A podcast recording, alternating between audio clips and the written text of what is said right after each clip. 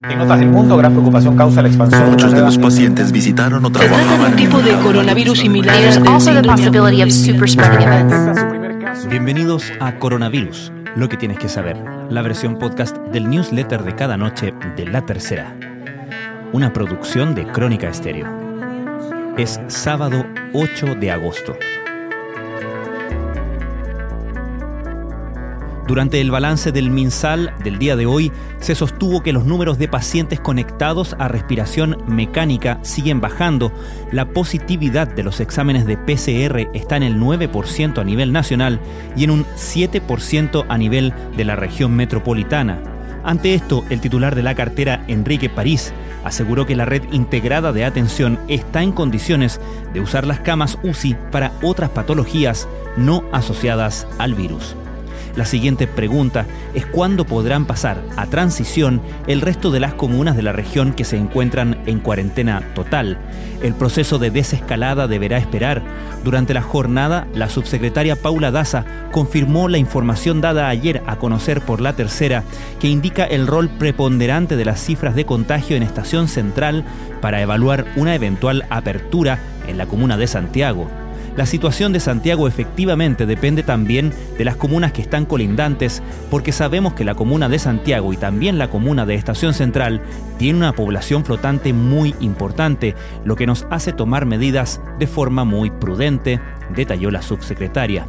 Pero pese al optimismo, cabe recordar que para llegar a este punto, más de 10.000 personas han fallecido en Chile a causa del coronavirus y hoy el país pasa a ser el decimotercero en el mundo en superar esta triste cifra. El resto de la región tampoco vive su mejor momento. Latinoamérica y el Caribe pasa a ser el epicentro de la crisis sanitaria, superando en muertos a toda Europa. Estas son algunas de las informaciones que destacamos en la cobertura de la crisis del coronavirus en la tercera.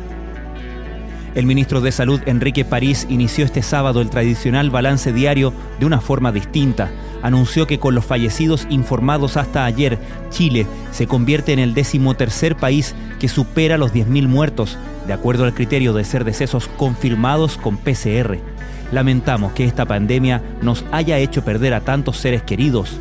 No somos ajenos al sufrimiento de las personas y al personal de la salud sufre y lamenta estas pérdidas, afirmó la autoridad. En el balance diario, las autoridades explicaron que la estrategia apunta a realizar un desconfinamiento en bloque entre las comunas de Santiago y Estación Central al momento de levantar la cuarentena total. Esto debido a la fuerte población flotante de ambas y a la relación que existe entre los desplazamientos que ocurren en dicha zona. En los últimos siete días, el 44% de las muertes por COVID-19 del mundo han ocurrido en América Latina. Y mientras Europa cifra en 212.660 los decesos, nuestra región ha superado ese número con 213.120, convirtiéndose en la zona con más fallecidos del globo. ¿Cuál es el impacto de la pandemia entre quienes cursan su año final del colegio? La contención emocional a los adolescentes, el poder conversar sobre qué está pasando, recordarles que las pruebas de acceso a la educación superior no son un reflejo de la vida y estar atentos a los cambios anímicos son parte de los consejos que los especialistas dan para ayudar a quienes están hoy en cuarto medio. La popularidad de los murciélagos no pasa por su mejor momento desde la llegada del COVID-19, pero ha llegado el momento de volver a verlos con buenos ojos. Estos mamíferos, además de cumplir su papel en el equilibrio del ecosistema, permiten a las viñas chilenas mantenerse libres de plagas. ¿Qué pasa? Trae un estudio que comprueba este rol beneficioso. Las secuelas psicológicas del COVID-19 son cada día más frecuentes en el mundo. En Tendencias de la Tercera presentamos testimonios de quienes, tras verle la cara al virus, ahora miran con preocupación un próximo desconfinamiento.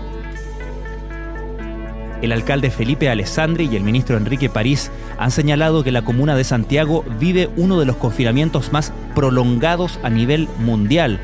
Además, los juegos de las plazas no son peligrosos para los niños?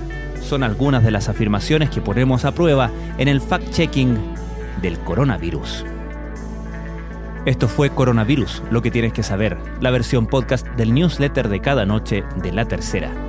La redacción es de Valentina Danker, la producción de Crónica Estéreo, el podcast diario de La Tercera. Soy Francisco Aravena, que tengan muy buenas noches.